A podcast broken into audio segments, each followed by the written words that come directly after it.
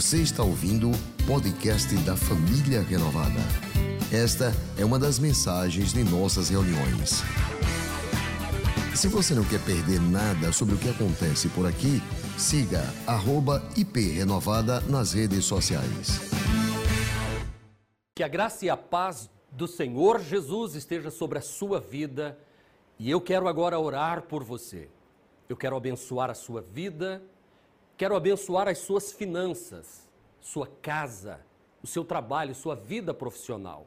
Porque em tempos de pandemia, em tempos de crise, em tempo de escassez, em tempo de horizontes sombrios, nós precisamos nos lembrar do que diz o Evangelho de João, capítulo de número 6, em que uma multidão estava com Jesus e os discípulos perceberam um grande problema. Qual? Nós não temos alimento para todo este povo, uma crise estava instalada. Jesus, olhando para os seus discípulos, disse: Dai-lhes voz de comer, façam alguma coisa. Vocês estão comigo para isso para auxiliarem no projeto de Deus na terra, como bem falou o reverendo Elias Dantas ainda há pouco, que nós somos os semeadores de uma semente celestial e que não será uma tempestade ou um vendaval que vai nos impedir de sermos os semeadores desta boa semente. Da mesma forma, Jesus, olhando para os seus discípulos, disse: Cabe a vocês fazerem alguma coisa. Versículo de número 8 do capítulo 6 de João, eles disseram: Ah, aqui um moço, um moço que se atreveu, no meio de uma crise, colocar nas mãos dos discípulos e, consequentemente, nas mãos de Jesus o pouco que ele tinha, a saber, cinco pães e dois peixes. Estes cinco pães e dois peixes, colocados nas mãos de Jesus, e tendo sido dado graças ao Pai, sim, graças a Deus, porque temos uma multidão e temos cinco pães e dois peixes para alimentá-los. Deus pode fazer a coisa reverter. Eles começaram a distribuir e o resultado foi que cinco mil homens, sem contar mulheres e crianças, foram alimentados e sobraram doze. Doze cestos de pedaços de pães e peixes porque a multidão comeu e se fartou e ainda sobrou. Guarde esta palavra: sobrou. Foram doze cestos, sobraram doze cestos. Porque quando eu coloco o pouco que tenho nas mãos de Deus em tempo de crise, a bênção de Deus vem sobre a minha casa, como bem testemunhou a nossa irmã ainda há pouco aqui. Eu quero orar por você agora, que está colocando o seu dízimo, embora seja aos seus olhos pequeno, mas diante dos olhos de Deus, não, não. Ele é igualzinho ao dízimo daquele que dá três cifras, três zeros, quatro zeros na frente, não sei quantos. É igual, porque é a décima parte do que você tem. A você que não somente diz eu posso dar mais do que o meu dízimo, eu posso dar uma oferta especial neste tempo de crise, eu quero colocar Aquele menino pôs tudo o que tinha e por isso um grande milagre aconteceu. Eu quero orar por sua família neste último domingo do mês de julho. Pastor Jeter bem falou, não estou dando esta palavra porque estamos numa crise sem precedentes. Os tempos são difíceis, estamos cortando, mas o Senhor tem suprido todas as nossas necessidades, porque você, você que está aí do outro lado, tem sido um homem e uma mulher instruído no caminho do Senhor e tem servido a Deus com alegria. Agora a pergunta é: você já fez isso este mês? Se não fez, faça isso agora. Apresente diante do Senhor o seu comprovante bancário, apresente diante do Senhor o seu envelope, o seu celular, o seu smartphone, aonde você vai fazer a transferência. Aí na tela você tem ainda as contas da igreja, você tem aí ah, o QR Code que você pode também é, fazer a sua oferta e o seu dízimo. Faça isso ainda hoje e eu quero abençoar a sua vida. Pai, em nome do Senhor Jesus Cristo nesta hora, eu te dou graças por estes homens e mulheres que consagraram seus dízimos e suas ofertas neste último domingo deste mês.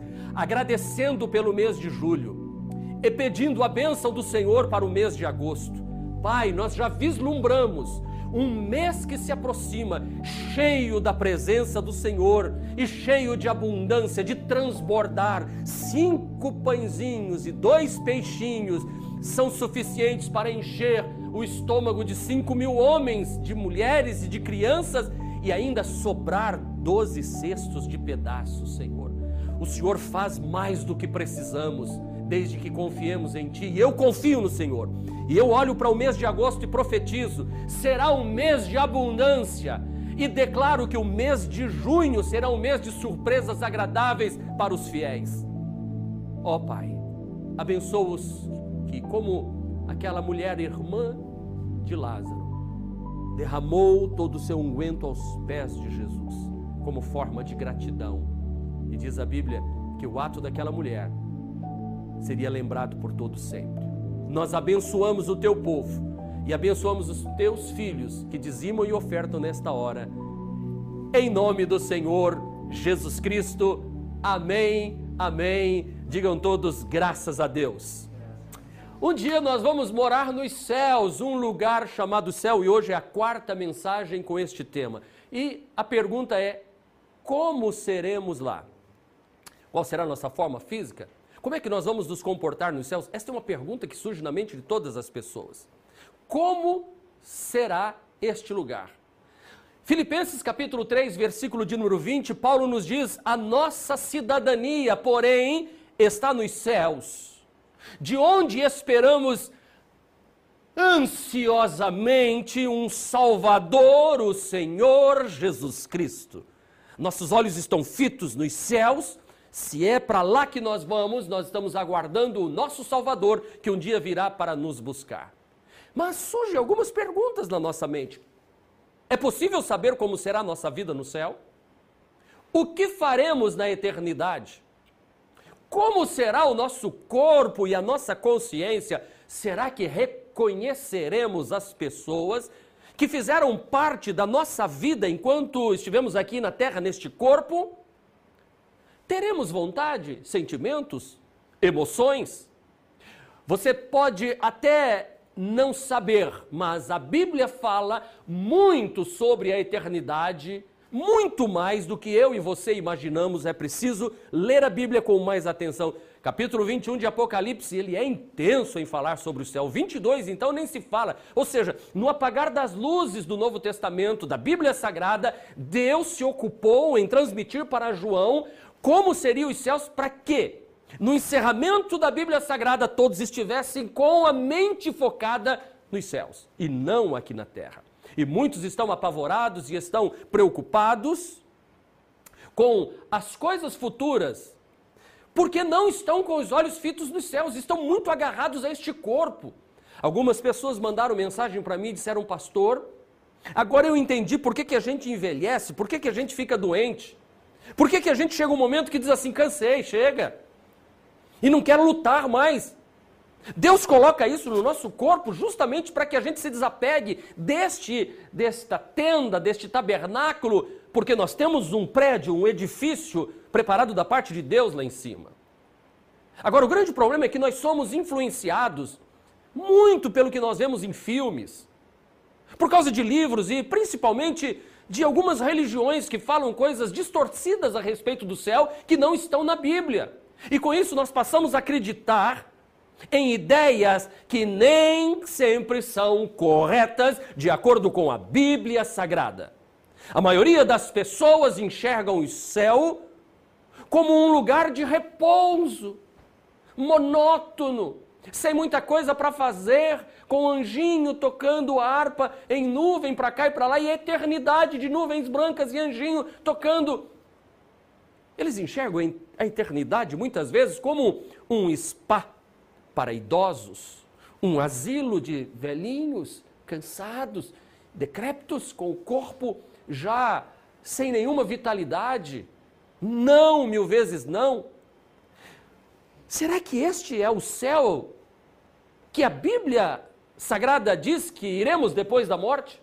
Com certeza não. Com certeza não, eu afirmo, por isso eu vou te mostrar como deverá ser a vida do cristão ao lado de Jesus na glória eterna. Como nós estaremos lá? Como seremos? E eu não vou responder isso por minha uh, sapiência, inteligência, sabedoria. Não, não. Muito pelo contrário, eu quero me esvaziar de mim mesmo e não trazer nenhum pensamento humano. Por isso eu vou ler muitos versículos da Bíblia hoje com você. Não se canse, por favor, nós vamos ler e eu peço que o Espírito Santo revele ao seu coração de forma especial, enquanto a palavra de Deus estiver sendo lida, que o Espírito Santo revele no seu coração coisas profundas que não sabes. Que o Espírito Santo traga luz à sua mente porque este lugar chamado céu, um lugar chamado céu, é onde nós passaremos a eternidade e temos muitas interrogações a respeito dele. E eu confesso para você que ao estudar o tema sobre os céus, eu estou apaixonadíssimo por ele. Porque a gente vai pregando uma série de coisas, a gente vai pregando para aqui, para a terra, de conquistar, de comprar, de, de ter, de ter, de ter, de fazer, de saúde, e isso e eu posso, e eu vou, e eu faço, e a gente vai se apegando tanto aqui que a gente diz assim: não, não, não quero sair daqui não. Mas quando você começa a estudar a respeito dos céus, como Paulo falou, que ele foi lá até o terceiro céu e viu coisas inefáveis que não tem como no, no vocabulário do português ou do grego que ele falava, ou do hebraico e das línguas que ele dominava, ele dizia: não encontrei palavras para dizer como, como são os céus. João foi arrebatado e voltou e escreveu o Apocalipse todo falando a respeito das últimas coisas e eles não conseguiram nem arranhar, nem de longe dizer o que é os céus. E quando eu passo a estudar e ler essas coisas, eu fico encantado. Eu estou com o meu coração focado nos céus. Não que eu vá me esquecer dos compromissos aqui na terra, porque senão eu preciso aí ler segunda de Tessalonicenses várias vezes, porque Tessalonicenses está falando sobre a volta de Jesus e o povo ficou tão empolgado com a volta de Jesus em primeira de Tessalonicenses que pararam de trabalhar, pararam de fazer tudo e ficaram o tempo todo só aqui. E Paulo diz: ei, ei, ei, é como, é como um relojoeiro que eh, regulou o relógio e ele está muito adiantado. Adiantou demais. E se a gente começar a falar do céu e da volta de Jesus, adianta demais e a gente vai, vai parando com tudo. E Paulo escreve segunda de Tessalonicenses e diz assim: ei, ei, ei, ei, quem não trabalha não come. Então vamos trabalhar, vamos continuar, porque a vinda do Senhor virá, vem, ele vem, mas é, não é, pera aí um pouquinho, tem que pensar. Então é, tem que ter um equilíbrio, entende? Então vamos lá, vamos firme? Como será o nosso corpo lá? Lá onde, pastor? No lugar chamado céu.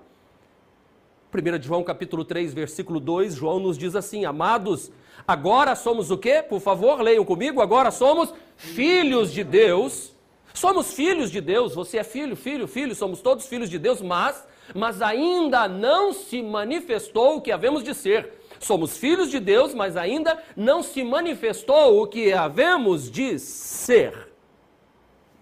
Mas sabemos, nós temos consciência, quando ele se manifestar, uau, seremos semelhantes a ele, pois o veremos como ele é.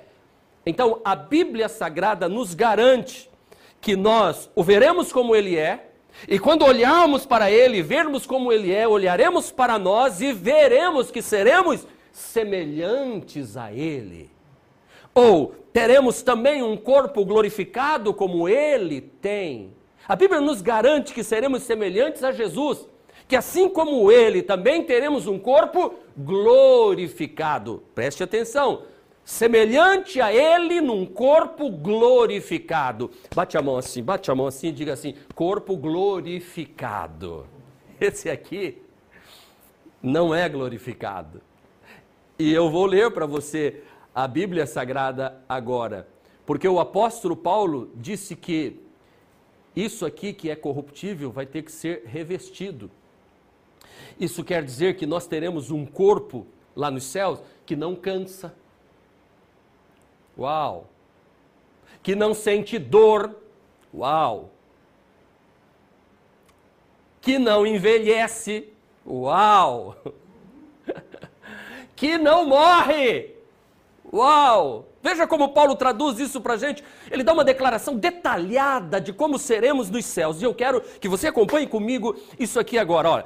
Assim será com a ressurreição dos mortos. O corpo que está semeado é perecível e ressuscita imperecível. Este é perecível, mas o outro é imperecível, não envelhece, não apodrece. E seremos, ou é semeado em desonra e ressuscita em glória. Aqui tem muita desonra nesse corpo, mas o que ressuscita é cheio de glória é semeado em fraqueza, é dor aqui, é dor ali, o bebezinho quando nasce, até que o intestino se forme, é tanta dor para todo lado. A Mariazinha lá, minha netinha Maria, está é, passando por esse processo. Ela nasceu com 31 semanas, então tem muita coisa se formando, e é dor aqui, é dor ali, é gás, é cólica, é, é chorando, mas está formando, porque o corpo aqui na terra é semeado em fraqueza, mas o corpo que ressuscita é em poder. Oh, o corpo, fraqueza, fraqueza, fraqueza, mas o corpo nos céus é cheio de poder. 44.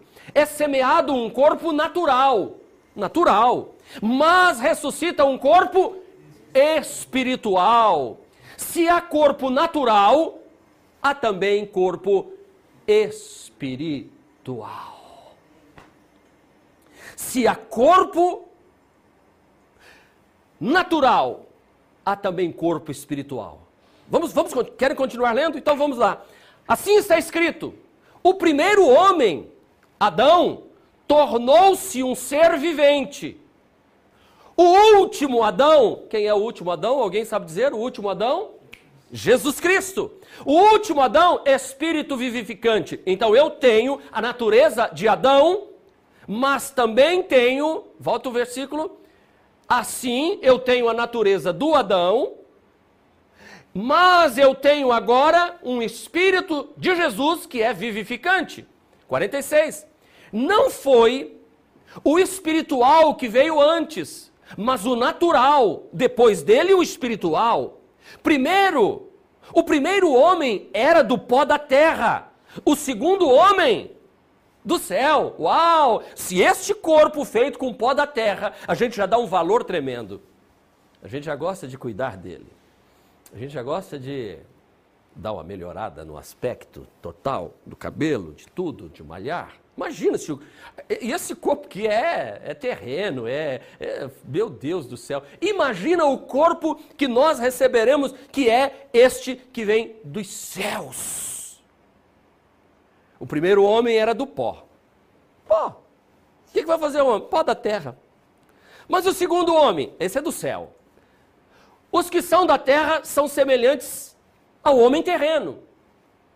Os que são do céu são semelhantes ao homem celestial.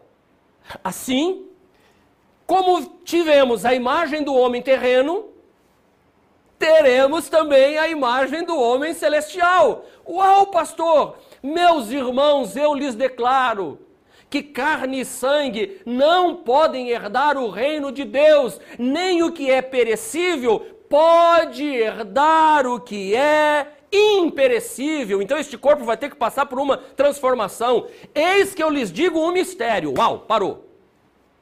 Paulo que foi lá, viu todas as coisas, voltou e disse assim: Ei, vem cá, eu vou, eu vou contar uma coisa para vocês, ó, em off aqui. Eis que lhes digo um mistério. Nem todos dormiremos. Como? É, nem todos morreremos. Mas todos seremos transformados. Porque no momento, num abrir e fechar dos olhos, ao som da última trombeta, pois a trombeta soará, os mortos ressuscitarão incorruptíveis e nós, se Deus quiser, né? E nós, se Jesus voltar logo, né? E nós, os que não morreram e que não vão passar pela morte, mas serão transformados, e nós, os que estivermos vivos, seremos transformados. E o quê? E o quê? 53. Ah, olha só.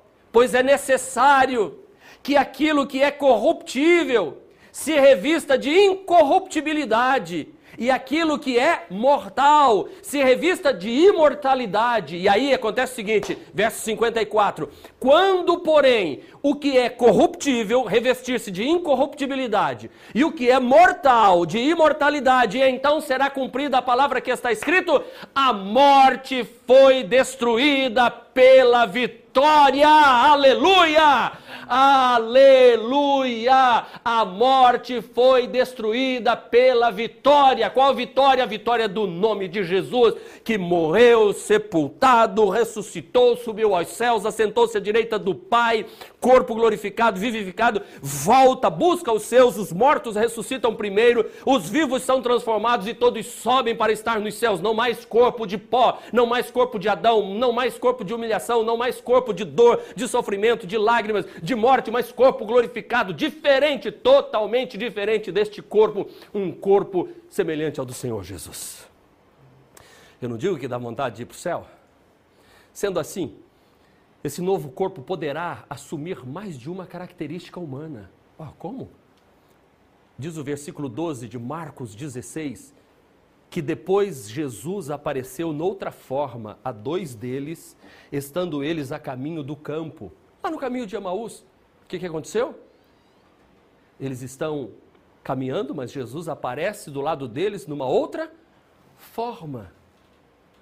Oh, nós teremos um corpo semelhante a Jesus, então nós teremos também esta, esta capacidade.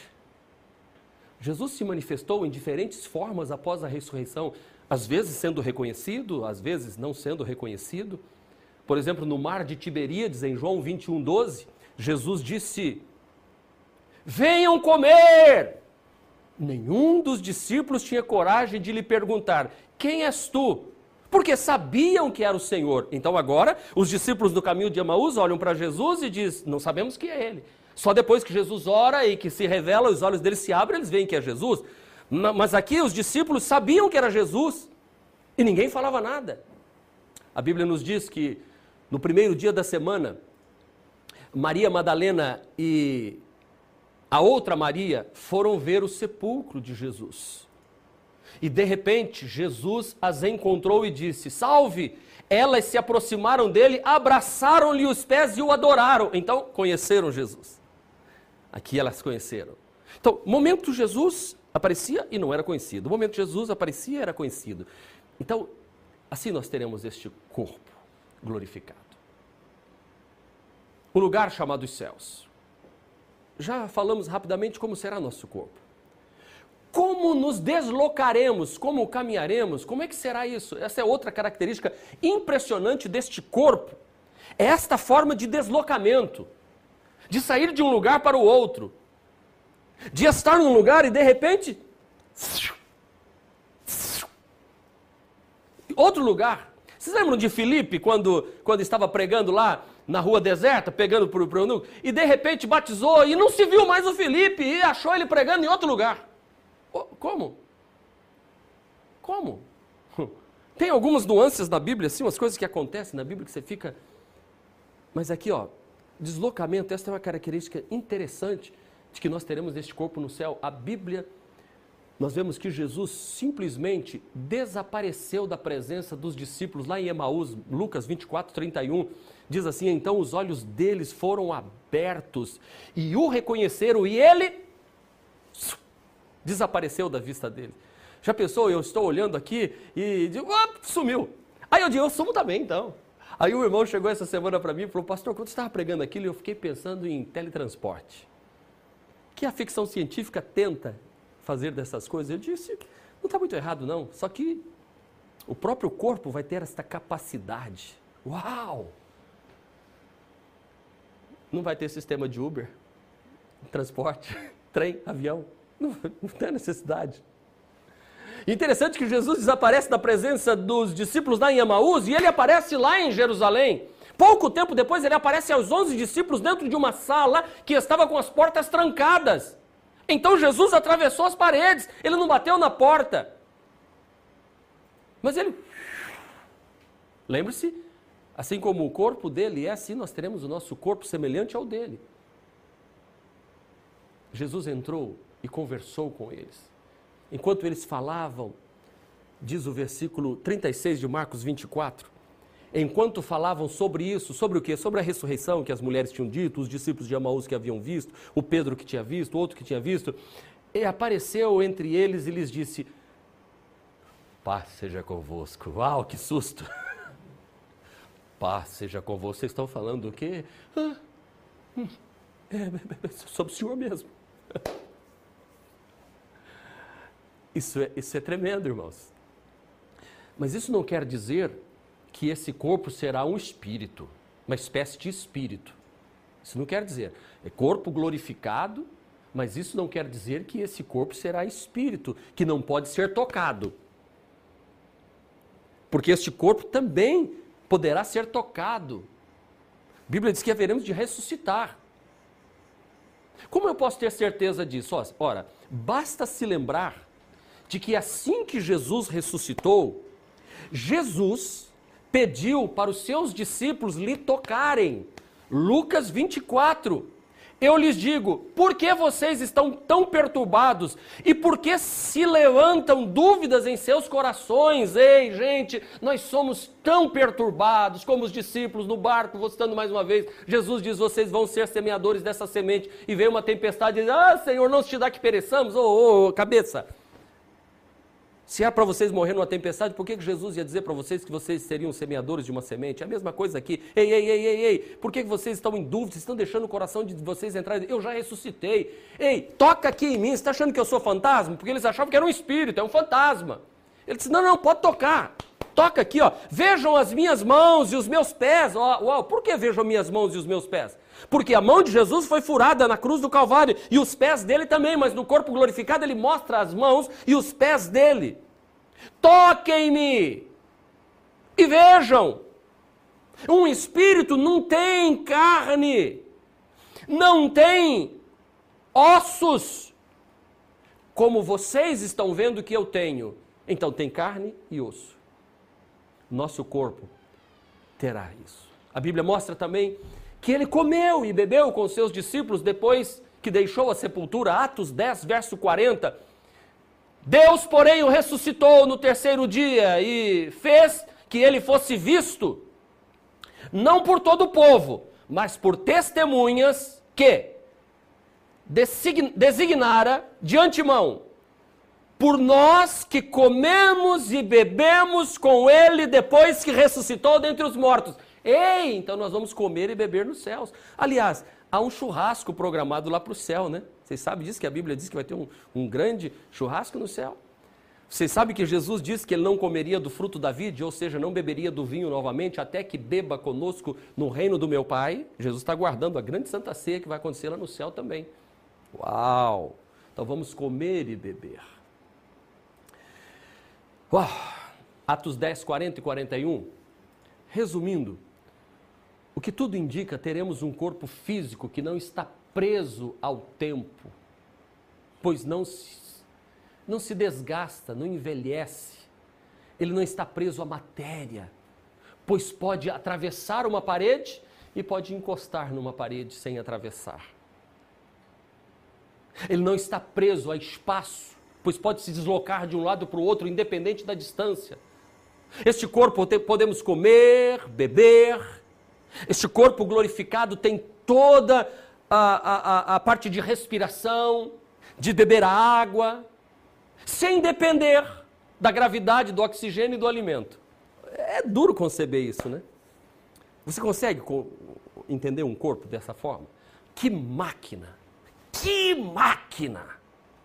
Os cientistas estudam acerca deste corpo vindo do pó da terra e ficam vislumbrados os cromossomos, eles, eles estudam e, e, e, eles vão descobrindo cada vez mais coisas, mais coisas, mais coisas, mais, mais, mais, e não conseguem, ficam assim e falam assim: o corpo humano é uma máquina perfeita!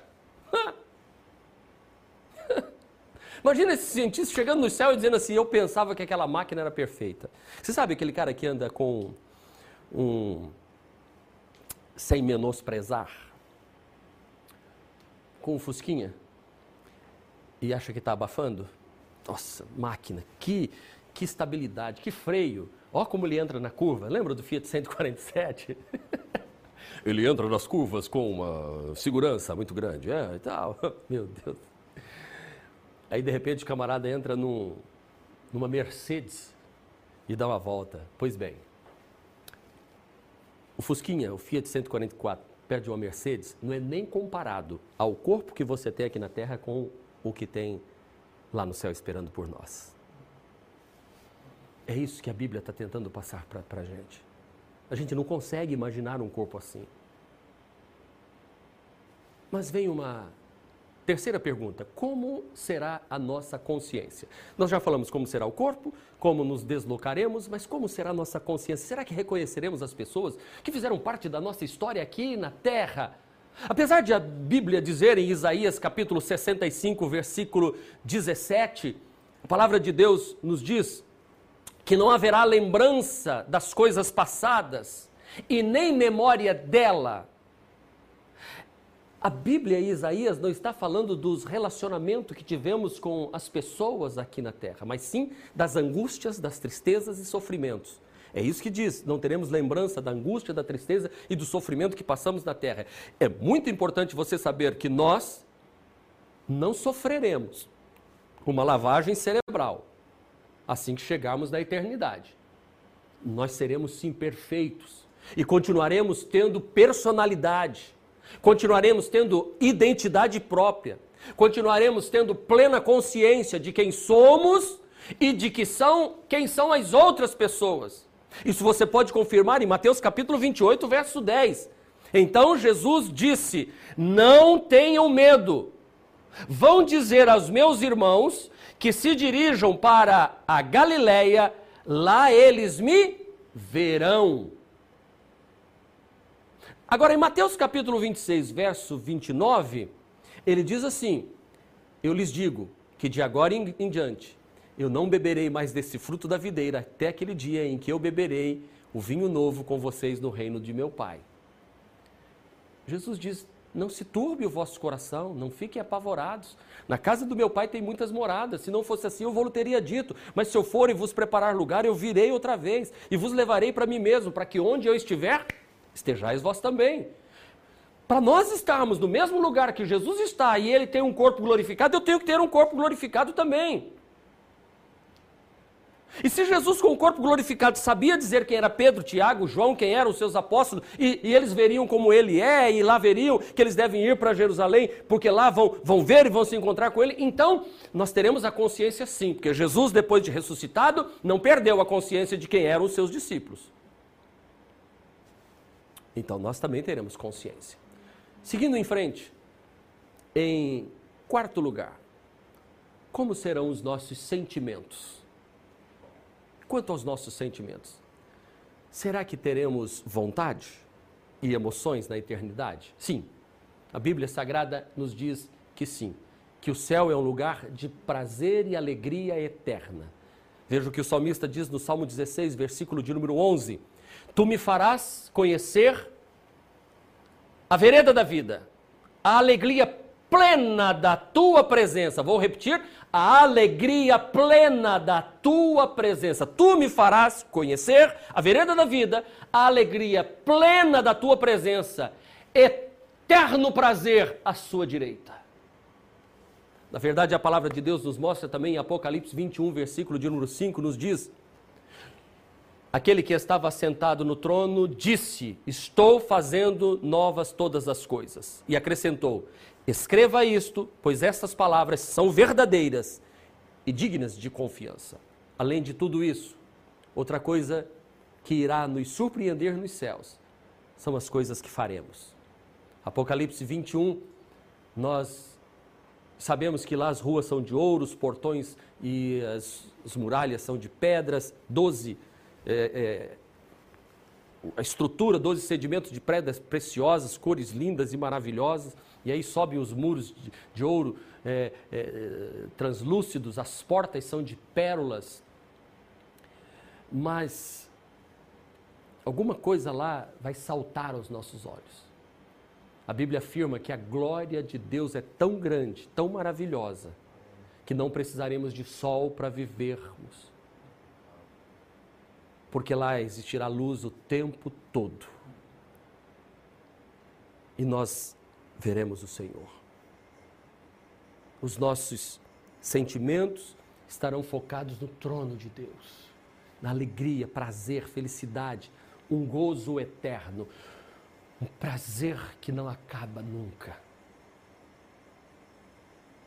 Mas a Bíblia, para terminar, e eu estou indo rápido hoje porque São detalhes muito profundos e eu sei que vai, muita gente vai ficar pedindo, fala mais sobre isso, pastor, porque eu estou empolgado lendo muito sobre isso. Olha, eu já li Apocalipse 21 e 22, você não sabe quantas vezes. E tudo que fala a respeito do céu, do novo corpo do céu, ouvindo mensagens, ouvindo mensagens, e ouço uma, ouço outra, leio um livro, pego outra coisa, pego um artigo, leio outro. Às vezes encontro umas coisas tão malucas que eu digo, Jesus, isso não tem na Bíblia, não posso falar isso. Mas a Bíblia fala uma coisa interessante, que são os galardões. Está escrito que assim que chegarmos dos céus, receberemos o nosso galardão, ou seja, a recompensa pelas obras que realizamos enquanto vivemos aqui na terra. Isso é muito importante. Efésios, capítulo 2, versículos 8 e 9 nos diz: "Pois vocês são salvos pela graça". Uau, eu sou salvo pela graça. Ok? O fundamento está lançado, Jesus Cristo, mas cada um vai edificar em cima disso. Sou salvo pela graça, por meio da fé. Isso não vem de vós, é dom de Deus, não vem de obras para que ninguém se glorie. Ninguém pode se gloriar nisso. Sim. Salvação foi dada pela graça, independente de nossas obras. Mas agora, olha uma leitura um pouco mais extensa agora. 1 de Coríntios, inclusive eu li na semana passada com você. O que planta e o que rega tem um só propósito. E cada um será recompensado, um planta e outro rega, e cada um será recompensado o recompensado, o que está escrito aqui? de acordo com o seu próprio trabalho. Então a recompensa, existe recompensa pelo trabalho. E a recompensa pelo trabalho é de acordo com o que a própria pessoa fez. Vamos em frente. Pois nós somos cooperadores, co, coopera com, cooperadores de Deus, e vocês são lavoura de Deus e edifício de Deus. Conforme a graça de Deus que me foi concedida, eu, Paulo está dizendo, eu, Paulo, como sábio construtor, lancei o alicerce. Falei de Jesus. E outro está construindo sobre ele. Contudo, veja cada um como constrói. Ei, você está salvo pela graça? Pregamos a mensagem salvadora de Jesus, mas veja cada um como constrói, porque ninguém pode colocar outro alicerce, além do que já está posto. Não há salvação, não há outro nome pelo qual devamos ser salvos, a não ser o nome do Senhor Jesus Cristo. Salvos pela graça de Deus. Mas este alicerce, salvação em Jesus, eu vou construir agora a minha casa. Se alguém constrói sobre este alicerce usando ouro, ouro, ouro, ouro, ouro, outros constroem com Prata, prata, prata. Oh, medalha de ouro aqui para esse fulano aqui. Prata para esse aqui. Para outro. Pedras preciosas, muito bom. Madeira, tá legal. Feno. Palha. Mas tá bom. Sua obra será mostrada, porque o dia atrará a luz, pois se revelará pelo fogo que provará a qualidade da obra de cada um. Se alguém construiu, se o que alguém construiu permanecer, esse receberá, uma tradução diz recompensa, e esse aqui é grifo meu, galardão. Porque algumas traduções dizem, esse receberá galardão.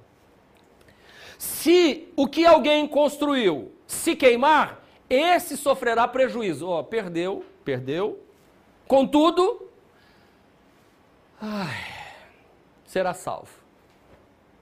Porque a salvação é de graça. O alicerce foi lançado. Será salvo como alguém que escapa através do fogo. O galardão será fruto do nosso trabalho para o reino de Deus. Não sabemos como será e essa recompensa, mas conhecendo o poder e o amor de Deus por nós, nós podemos ter certeza que vai ser algo surpreendente, maravilhoso, muito bom, inimaginável. E diferente do que existe aqui na Terra, irmãos, eu sei que você está pensando, não haverá nenhum sentimento de inveja por aquilo que os outros receberam, ou até mesmo de tristeza por aquele que não recebeu aquele galardão. Ou o sentimento de tristeza pelos seus parentes que não foram salvos. Porque nós estaremos plenamente satisfeitos porque teremos a certeza e a alegria de saber que Deus foi perfeitamente justo. O apóstolo Paulo, o apóstolo, melhor dizendo, o apóstolo Pedro escreveu na sua segunda carta, no capítulo de número 3, e eu não pus esse versículo, ele diz: Quem há de maltratar vocês se vocês forem zelosos do que é bom?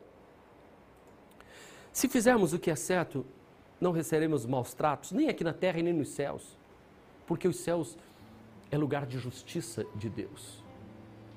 Mas apesar de todas estas possibilidades, parecer incrível aos nossos olhos, é preciso que fique muito claro que eu estou aqui falando apenas de imaginação, coisas infinitamente menores, como eu disse no início da mensagem. Não estou nem arranhando o que iremos encontrar ao lado de Deus. Além disso, Jesus nos mostrou que nenhuma renúncia que fizermos aqui na terra, nenhuma renúncia que fizermos de pecado, de prazer momentâneo, de não nos apegarmos aos bens materiais nem ao dinheiro, pelo contrário, sermos semeadores e dividirmos o que Deus nos tem dado com todos, nós teremos galardões nos céus.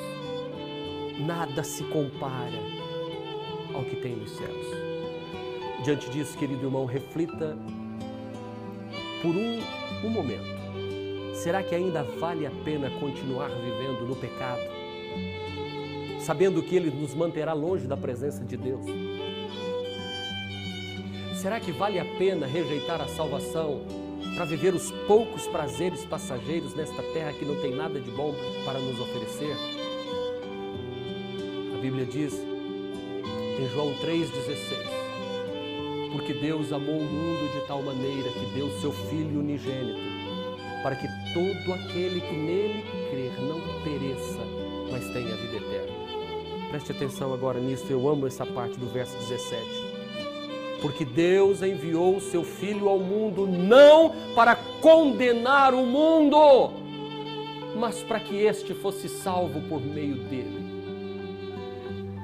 Quem nele crê não é condenado, mas quem não crê já está condenado. Ei, você já entregou sua vida para Jesus? Você está doente num leito com uma enfermidade terrível? Você crê em Cristo Jesus e o confessa como seu único e suficiente Salvador. Quem crê em Jesus tem a vida eterna. Quem não crê já está condenado, porque não crê no Filho, no Filho unigênito de Deus. E Jesus diz: "E este é o julgamento.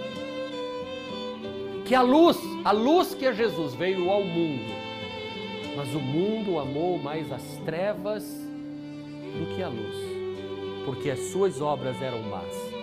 Olhe para mim agora, escute o que eu vou lhe dizer. Que obras você tem produzido? Obras de luz, que pode ser alardeada diante dos refletores, ou obras de trevas escondidas? Quais são as obras que você tem produzido? Então, queridos, queremos passar a eternidade nos céus ao lado de Deus, convivendo com Jesus e todos aqueles homens e mulheres da Bíblia, eu e você precisamos de viver uma vida de acordo com o padrão de Cristo Jesus nos ensina.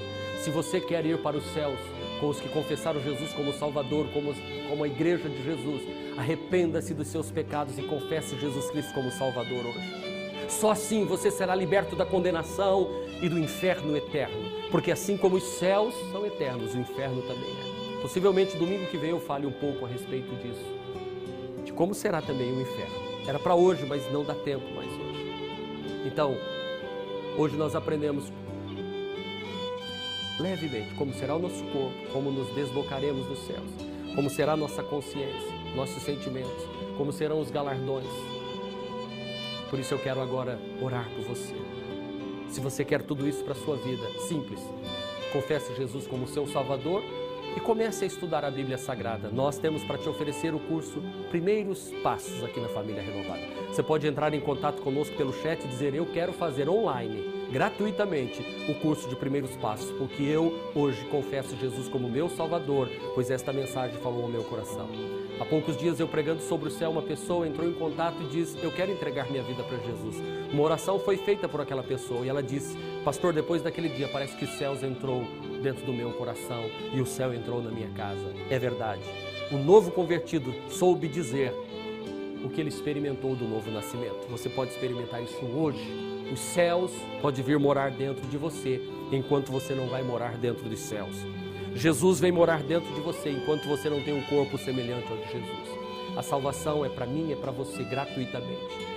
hoje você pode confessar Jesus como Salvador.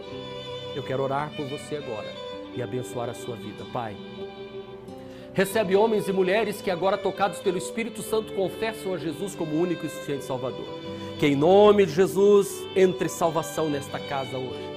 Que este coração seja lavado pelo sangue de Jesus. Perdoa os pecados. Que o Espírito Santo comece agora uma nova vida e dando uma nova oportunidade. Que luz ilumine o caminho deste teu filho, que o Espírito Santo ensine o caminho que deve andar, até o dia em que for encontrar contigo nos ares para morar eternamente com o Senhor. Um lugar chamado os céus. Como seremos? Seremos semelhantes ao Senhor Jesus. Assim eu oro te agradecendo por esta manhã, por esta mensagem e pelos desdobramentos delas na vida de tantos que acompanharão para toda a eternidade. Em nome de Jesus, amém, amém, graças a Deus. Este foi mais um podcast da Igreja Presbiteriana Renovada de Aracaju. Favorite e compartilhe essa mensagem com outras pessoas.